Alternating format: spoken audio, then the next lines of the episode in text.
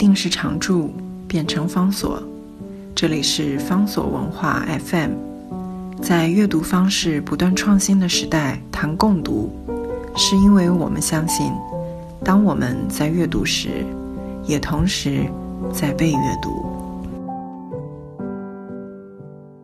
在今天的节目当中，要为大家介绍到这两本书。这两本书呢是连作，它的总标题叫做《地下铁事件》，其中第一本就是书名是简单的《地下铁事件》，第二本呢另外一个书名叫做《约束的场所》。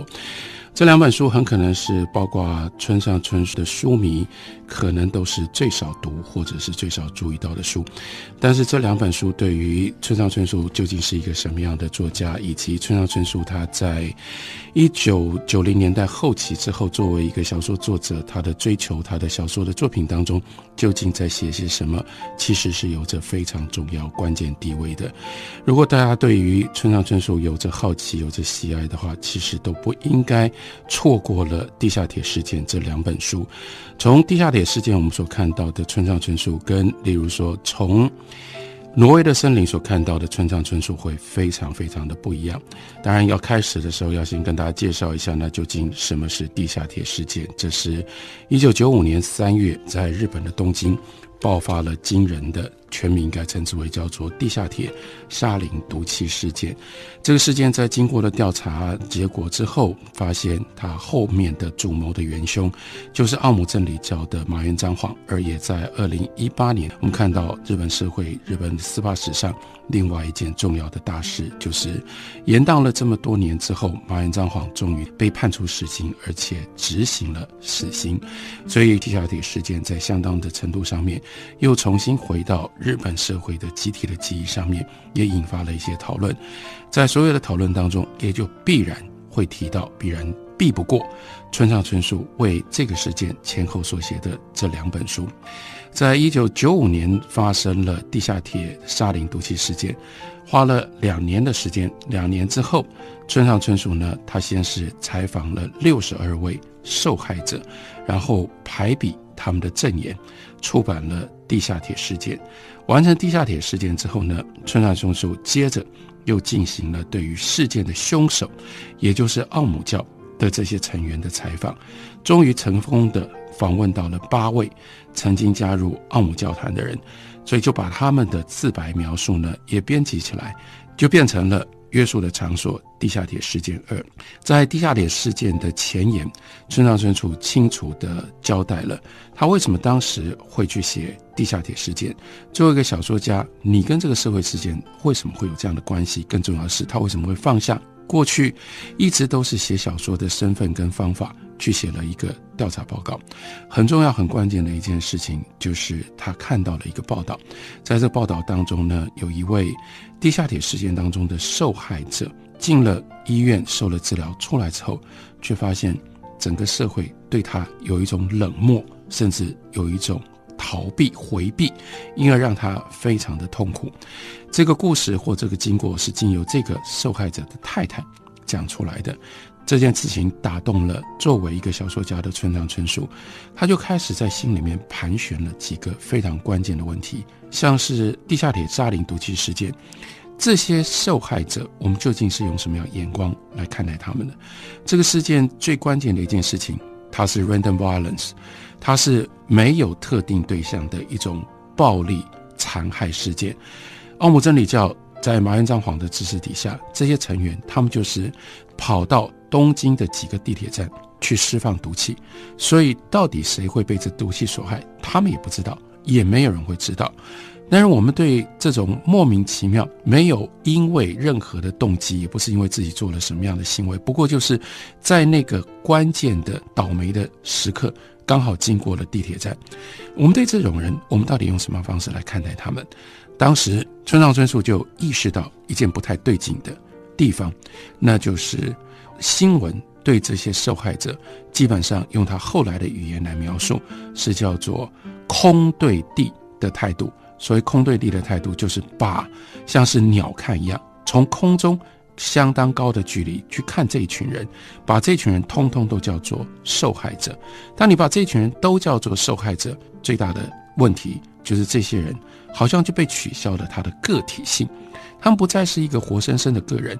他们到底在哪里生活？他们到底做什么？他们是一个什么样的人？一点都不重要。这个时候，全社会甚至全世界看到他们、关注他们，只有一个集体的身份，就叫做地下铁沙林毒气事件的受害者。所以在这样描述他们的时候，已经对他们产生了一个巨大的伤害，也就是取消了他们作为一个个人的存在。这个受害者的身份压过他自己在生活、生命上面所有其他的意义。这是一件公平的事情吗？或者是如果你被用这种方式对待，你会有什么样的感受？出于这样的一种关怀，所以村上春树暂时放下了他当时在写的小说，他花了两年的时间去做这样的事情，到处去找这些受害者，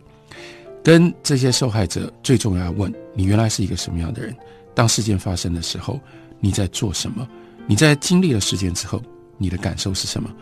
其实这并不是一个。传统上面，我们说为了要了解，或者是我要调查地下铁沙林毒气事件而做的调查报告，这不是一个新闻的调查报告。关键的重点在于村上春树，他要示范，或者是他要实现他自己所说的叫做地对地的角度。地对地的角度意味着要还原这每一个受害者，他们都是人。所以他采访了六十二个受害者，然后呢，把他们所说的话。采集、编辑在一起，就有了地下铁事件。这个地下铁事件，因此呢，它是让我们看到、让我们感受到一个一个个别的，在这个事件当中被伤害的人，他们应该得到我们这种最基本的尊重，就是把他们当做一个一个的个人来聆听他们个别的故事，而不是把他们全部都放在一起，变成没有名、没有姓，单纯就是。受害者而已，这里面已经有着村上春树他也提出来非常重要的一些人文的关怀，或者是甚至到后来联系到他自己小说创作上面的一些基本的信念。为什么不要写小说？就是因为有一些人在这个社会或集体的眼睛里面，我们永远看不到他们，我们看不到他们作为一个个人个别的部分，只有透过小说还原他们作为一个人，作为一个个别的人，作为。那样的一种尊严，跟他们的基本作为一个个人的需要，这是一个小说家的职责。小说家依照村上春树在经历了这件事情之后，他所拟定出来的基本的方向，那就是你的最重要的职责，就是以一种地对地的方式去了解人，去呈现人。写完了地下铁事件之后，接下来为什么又会有约束的场所地下铁事件二呢？所以从形式上面来看，我们可以对《约束的场所》这本书做两个重要的预设的判断。第一，这本书它的内容的主轴是要对于奥姆真理教进行认识跟理解。奥姆真理教它的存在跟运作是一个既存的事实，尤其是村上春树，他就是要用一种忠实的记录的方法。来让这些奥姆教教徒他的思想跟意见，在这里面，这是非常非常单纯的，就是写实的，没有小说家可以虚构跟挥洒的空间，也没有小说家介入去参与改造内容的机会，所以这样的一本书，我们最难找到，也应该在预设上面就了解，为什么刚刚讲说村上春树的书迷。最不可能来读这本书，最少人读这本书，因为这里面没有村上春树，或最难找到村上春树的个人的色彩。因而那些么着迷于村上春树独特文字风格啦，或者他所创造、塑造在小说里面那种神秘贝兰的世界观、人生观的这些读者们，尤其是不在东京、不在日本，更没有经历过一九九五年地下铁事件冲击的读者，大概很少人对于这本书。会有强力、紧密的认同，这是非常明确的一个性质。第二项，我们也可以了解的，那就是从前一本地下铁事件延续下来，我们当然就就预期了解，在《约束的场所》这本书里面，村上会节制作为他自己的角色，他会压抑让自己就是单纯扮演一个聆听者跟记录者的角色，而静止的聆听跟记录。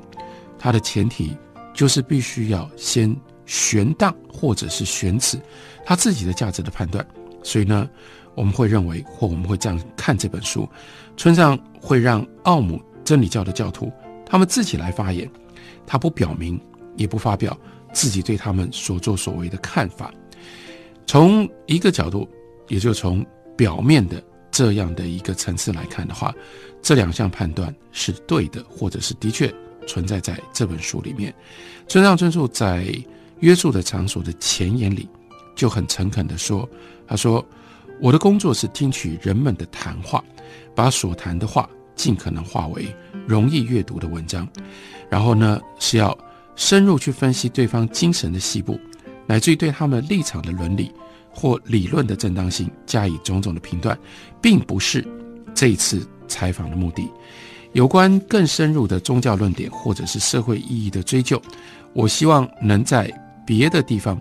由各个领域的专家去评论，那样应该会比较确实，和这成为一种对比。我在这里想要试着提出的，毕竟是从地对地观点所看到的他们的姿态。所以，约束的场所延续着地下铁事件，村上春树都是要用一种谦卑、谦虚、聆听者的角色去接近这些人，把他们的所说的话记录下来，因而也就压抑或者是限缩了。他自己原来作为一个作家，作为一个小说家的角色，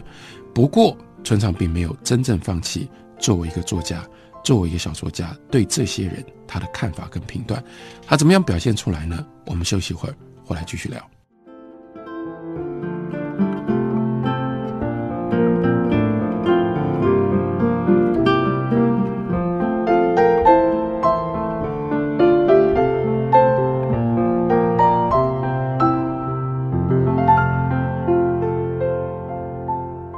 在今天的节目当中，要为大家介绍的是村上春树的两本书，分别是《地下铁事件》跟《地下铁事件二》，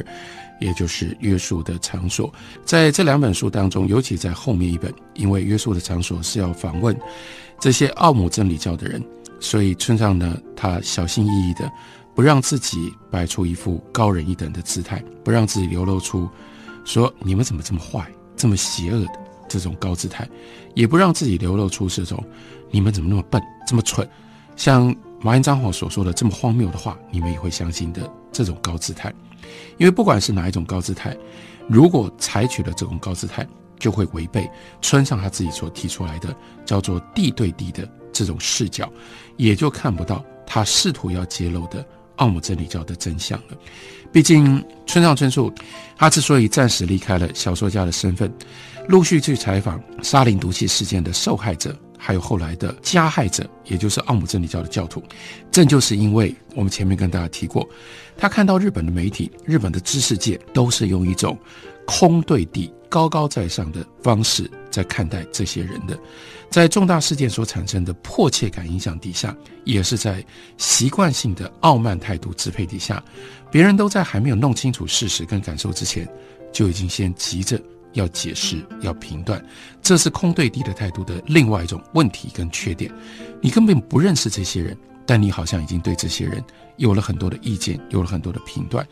村上就是对这样的现象感觉到困惑，感觉到不满，所以他才会放下他自己写小说的笔，把这种原来写小说的时间拿来用在这些调查上。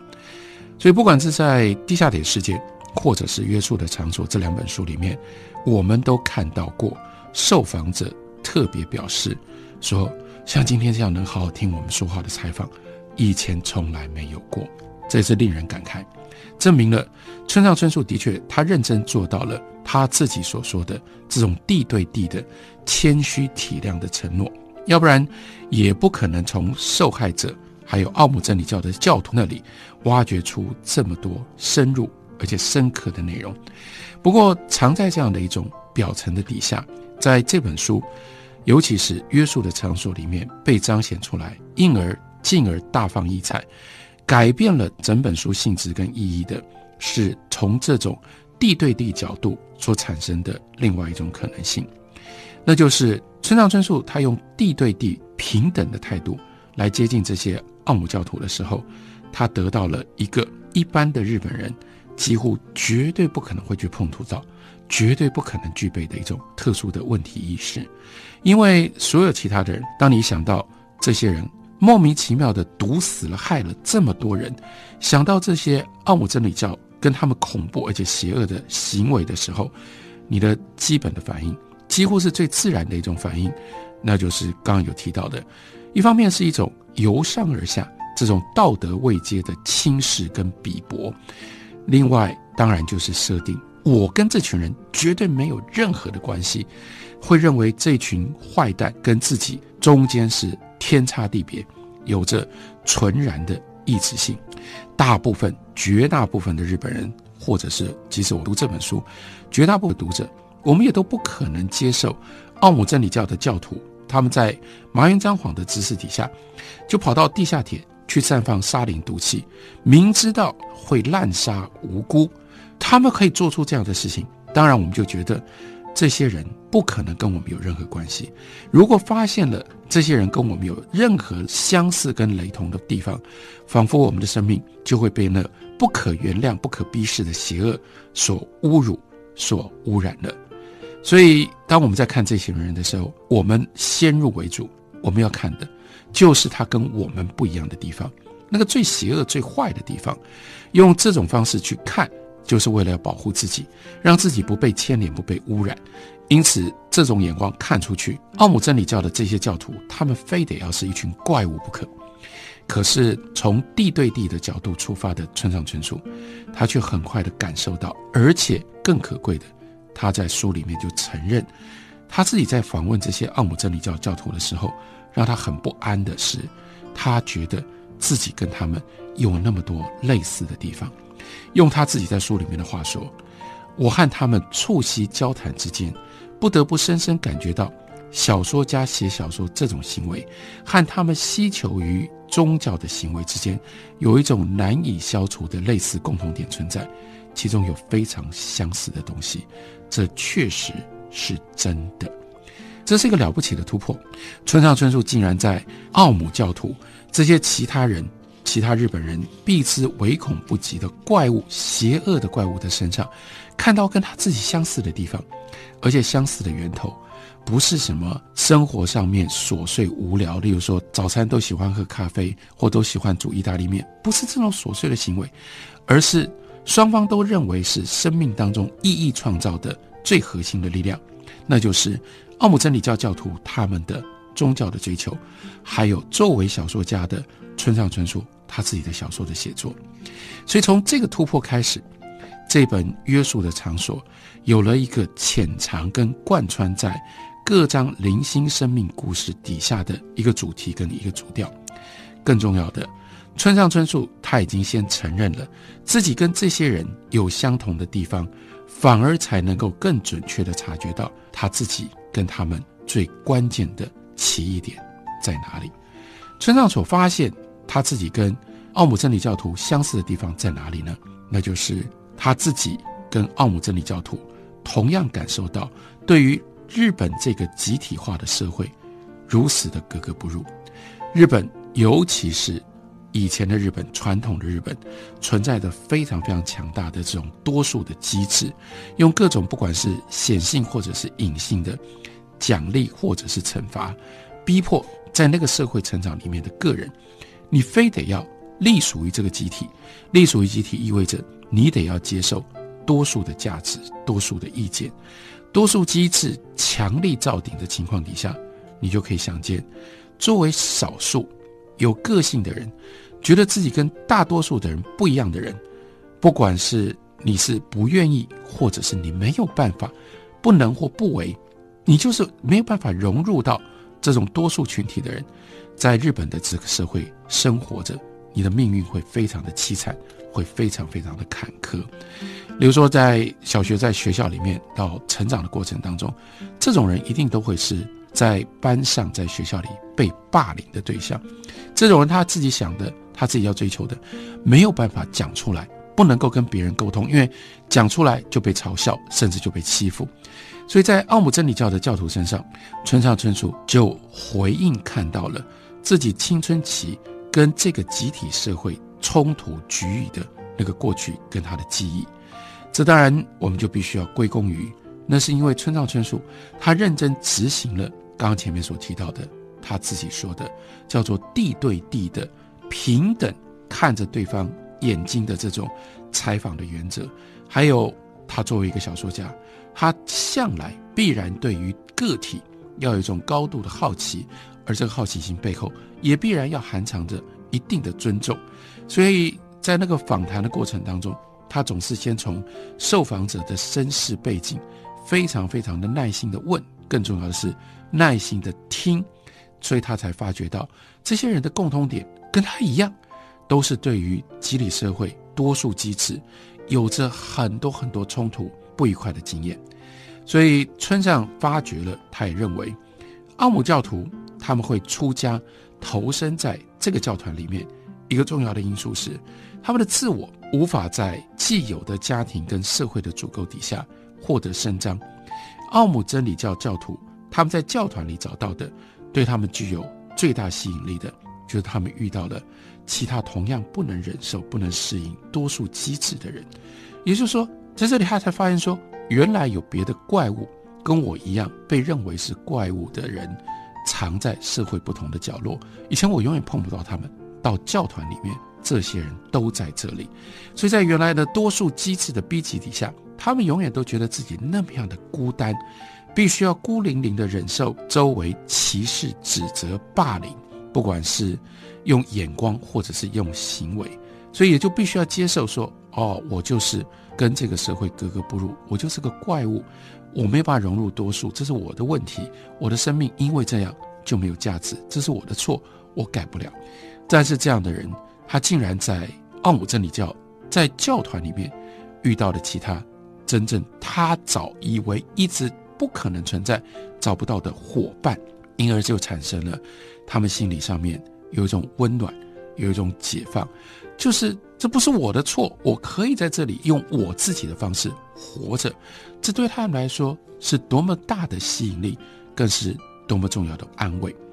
所以当村上他说。小说家写小说这种行为，和他们，也就是奥姆真理教徒，希求于宗教的行为之间，有一种难以消除的类似共同点存在的时候，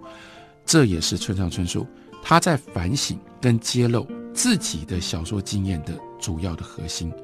为什么去写小说？小说对村上春树也是一种逃避跟追寻的。辩证的统一，他要追寻真实的自我可以发挥跟发展的机会，也就意味着他必须要逃离日本的教育体制，还有日本集体社会价值的控制。那我们也就非常非常重要的明白了。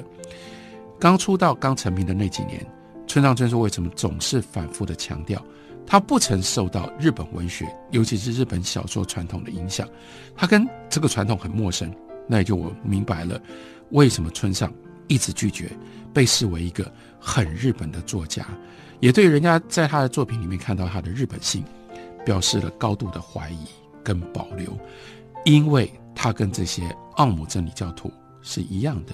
他都是觉得自己是这个社会那个大的集体的一个圈外人，但是当然他解决作为一个圈外人的孤独感的方法，跟奥姆真理教徒。是非常非常不一样的，但因为有着这样的一种态度，所以当他在解释或者在分析奥姆真理教徒他们到底深层的精神上发生了什么问题，以至于他们会相信麻原彰晃去做这些事，村上春树的这本书也就有了非常独特的价值。关于他提出了什么样的答案，可以请大家来读村上春树的《约束的场所》。